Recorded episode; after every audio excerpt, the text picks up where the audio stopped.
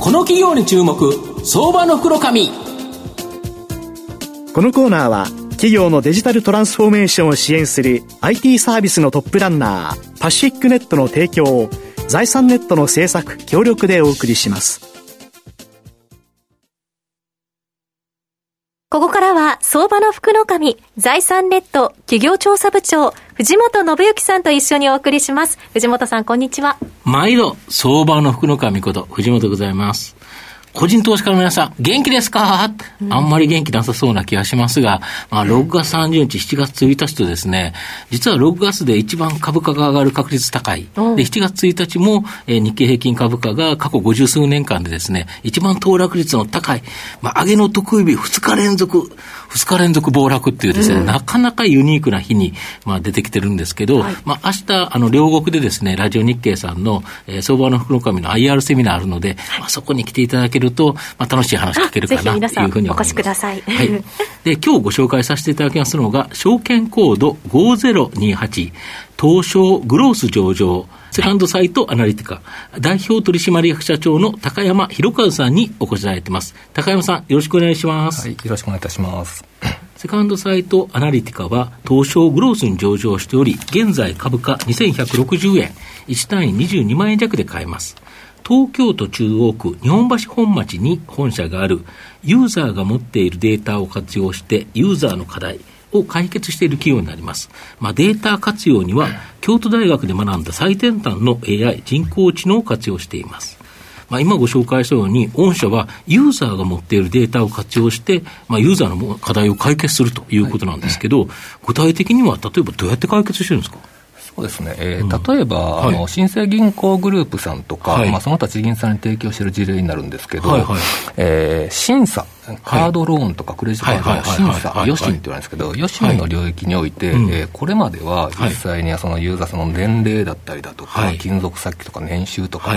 信用機関の情報とかを使って、はい、あの、まあ、あの、スコアリングの数式を作ったり、ルールを作ったりして判定したっていうのがあるんですけど、まあ、それとまあ、あの、たくさんの情報量を一気に扱えなくても限界があったりするんで、うん、で、そういう部分をもう全部 AI に学習させてしまうと。なるほど。これだけ100万人ぐらいに貸したら、こういう、えっ、ー、と、まあ、未回収が起きましたそういう実績を全部学習させることによって、もう審査の業務を高度化させるとか。なるほど。そういうことやったりしてますね。なるほど。そうすると、まあ、貸したデータと返ってこなかったデータ、きちんと返してくれれたデータ、これがあるから、それを AI がさまざまあのデータを分析すると、なんか法則性があったりするということですか？そうですね。で、えっ、ー、と、新たな人が来たときに、あ、そうだ、このデータだったら、このぐらい貸してあげれるかなということで、まあ、そこで審査を行う。はい。そうすると、これ、簡単にできますよね。そうですね。簡単にできて、これまでよりも精,、精度が良いという、まあ、判別能力が高いっていうんですけど、とかできてしまうっていうような。なるほど。そういうところで解決しているあと、あの、それ以外の金融以外では何かありますそうですね、あの少し経路が違う話ですと、はい、例えばエクシオグループさんがいらっしゃるんですけど、通信工事大通信工事の方です、そうですね、はいはい、まさにそうでして、はい、その通信工事の工事事業のところに AI を導入したっていう事例なんですけど、はい、こちらはですね、実際に工事現場とかで工事を、えー、する前に、まずいろいろ工事の準備をします。で、えー、準備をすると、準備は完了したら、その写真を撮って、それを本部の方にチェックしてもらいます。なるほど、あれ、自社でやってなくて、協力会社とかいろんなところが、孫請け下請けでやってるから、きちんとやってるかどうかを本社が確認するということですか？でその写真を見て、まあ、これちゃんと安全な準備が揃ってますよねっていうのが出たら、はい、GO が出て工事を開始するっていうフローなんですけど、はい。はい本社の方には、もう1日数千件のそのチェックが来たりする、はい、あそりゃそうですよね、通信工事、あちこちでやってますからね。で、それ、毎日見逃して。しかも工事始まる時間って朝ぐらいだったら、大体みんな同じような時間から始まるから、そ、ね,、こにみんな写真を送ってきて、早くチェックしてくれと。で、チェック待ちで、ぼーっと工事ができないと。ね、これ、非常に生産性悪いですよね。そうですね。で、まあ、毎日そういうなんか重要なこと見落として、事故とか起きたらもそれは問題ですよね。っていう部分をもう AI が精緻にチェックして、判定して、返してあげるみたいなところをやってると。まあ、これはだから、あのそのチェックの品質向上と、まあ、業務コストの削減っていう、まあ、その辺を実現している、そういう事例となります、ね、そうすると、それは、御社のその技術力と提案力を持った、その御社のコンサルタント集団、はい、これがお客様の課題をじっくり聞いて、こうやったらなんとかなるんじゃないですかと。はいいうところを提案できるからですか？そうですね、もともとは業務を全体ヒアリングしていって、ここの部分はあの人工知能技術を使ったら、こういう会社ができますよっていう話から入っていくことが多いですね、なるほど、で例えば先ほどのその銀行の話にしても、通信工事の話にしても、これって、他の会社も同じことで困ってますよね。そうですね。はい。とすると、あのお客様から話を聞いて、さまざ、ま解決策を作りましたと、まあ、それが横展開できるっていうことですか？おっしゃる通りですなるほど。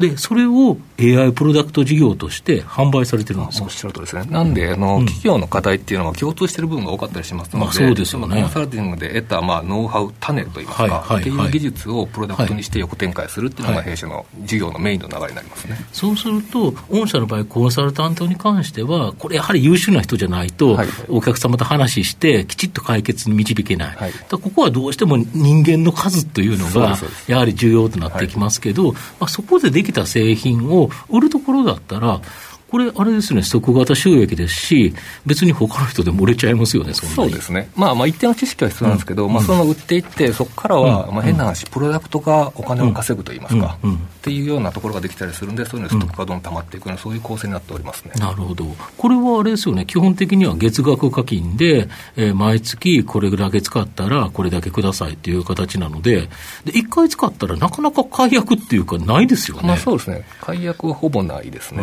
そうすると、このストック型収益がたまっていけば、まあ、御社は儲かっていくという形なんですか。はい、で今まではとあの、やはり大手企業、まあ、御社の場合、株主様が、はい、例えばエクシオグループ、通信工事の大手さんだったり、まあ、あのシステムインテグレーターの TIS さんとか、ミロク情報さん、あと新生銀行さん、セブン銀行さんという形なんですけど、まあ、やっぱ大手のお客様多かったんですよね。はい、そうですね。ただ、今後は、この、えっ、ー、と、個社別のカスタマイズのニーズが少ない中小企業をターゲットとした、この AI プロダクト事業、これで結構ストック型収益を狙えるとか、はい、もうおっしゃる通りです。で、あの、その、まあ、あの、中小企業向けの小型の容易に導入できるパッケージ、うん、プロダクト製品っていうのも開発しておりまして、うん、その開発フェーズがようやく落ちてきて、これからは拡販していくフェーズになりますので、うん、そこの部分で一気に広げていこうというふうに考えております。なるほど。そうすると、そこのところに関しては、特段大きな人手をかけずに販売できる。はいで、しかもストック型収益ということでいうと、やはり非常にいいですよね。そうですね。で、まあ、そこの部分の、えーと、販売のところも、もうこれからいろいろ体制を整えてやっていくところでして、うん、まず一つが、まあ、弊社の自力販売とかもやっていくんですが、やっぱりそこには体力の限界があると。はい、まあそうですということで、まあ、あの、事業パートナーさんとか、代理店で売っていっていただいたりとか、まあ、他には、あの、他のプロダクトを作ってる会社さんのプロダクトに組み込んで、弊社の製品を。で、えー、合わせるといいますか、うん、っていうことをやっていくみたいなことを今、いろいろ体制組んで進めているところです、ね、なるほど。そうすると、一気に、まあ、売上高、利益とも拡大フェーズに入るということですか。はい、はい、あとは、もともとのその大企業向けのコンサルティングなんですけど、やはり一つその AI 人工知能と言われると、やはりその重要なポイントがエンジンであったり、はい、まあ、最先端の技術開発、はい、まあ、ここって非常に重要なんですけど、御社の場合、どういうふうにされてるんですか？ここはですね、まずあの弊社のデータサイエンティストを完全に内製化しているっていうことと、はい、あともう一つはですね、弊社のあの技術顧問、特に関係が近い京都大学とつながり強くてですね、そこの部分からあの新しい技術をいただいたり、一緒に共同開発したりしてるっていう話がありますと。で、まあ、この2つをさらに実際に試せるパートナーさんがいるんですね。なるほど。データを、データを持ってるたくさんのパートナーがいるんで、そこで試して、その実証実験をしていくと、で技術を使えるものにしてビジネス展開するっていう、このサイクルが回せるので、技術力っていうのが最新のものを使っていけるというふうになっております。例えばセブン銀行さんとか、なんか第4世代 ATM とかいろいろやられてるんですけど、ああいうところも少し関わりとか、まあ、言える範囲内であるんですか、ね、言える範囲内になってしまいますね、うん、はい、まあまあ、いろいろやったりして、いろいろやったりと、はい、ああそういうことなんですか。御社の今後の成長を引っ張るもの、改めて教えていただきたいんですが、はい、あの弊社はですね、やはりあのコンサルティングの部分と AI プロダクトのこの両輪でやっていこうと思っております。うん、で、コンサルティングという部分が、やはり新しい技術を培う部分であり、はい、プロダクトの種を作る部分になっておりまして、でその種をもとにプロダクトを作って展開していく、うん、っていうこの流れを今後続けていくことが重要で、これがまあ事業を引っ張っていく核であるというふうに考えております。なるほどまあ、最後まとめさせていただきますと、えー、社名のですね、セカンドサイトは千里眼語、アナリティカはスペイン語でですね、分析を表しており、まあ、企業の様々な課題を AI、人工知能による千里眼で分析し、課題を解決している企業になります。まあ、技術力と提案力を合わせ持つコンサルタント集団によって、企業の課題を、データを利活用することによって解決しており、その解決策として、まあ、分析プログラムなどを、えー、月額課金で販売する。まあ、これを他の企業にも展開することで、人手をかけずにですね、ストック型の安定収益を増加させることができます。まあ、企業の課題を解決し、生産性をアップさせることができるので、今後大きな成長を期待できるかなと思います。じっくりと中長期投資で応援したい相場の福の神のこの企業に注目銘柄になります。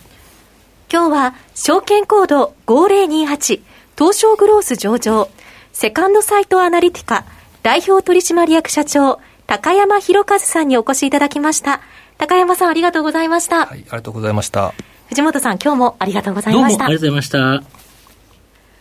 企業のデジタルトランスフォーメーションを支援する IT サービスのトップランナー、東証スタンダード証券コード3021パシフィックネットはパソコンの調達、設定、運用管理から、クラウドサービスの導入まで、企業のデジタルトランスフォーメーションをサブスクリプションで支援する信頼のパートナーです。取引実績1万社を超える IT サービス企業、東証スタンダード証券コード3021パシフィックネットにご注目ください。この企業に注目、相場の袋紙。このコーナーは企業のデジタルトランスフォーメーションを支援する IT サービスのトップランナーパシフィックネットの提供を財産ネットの制作協力でお送りしました。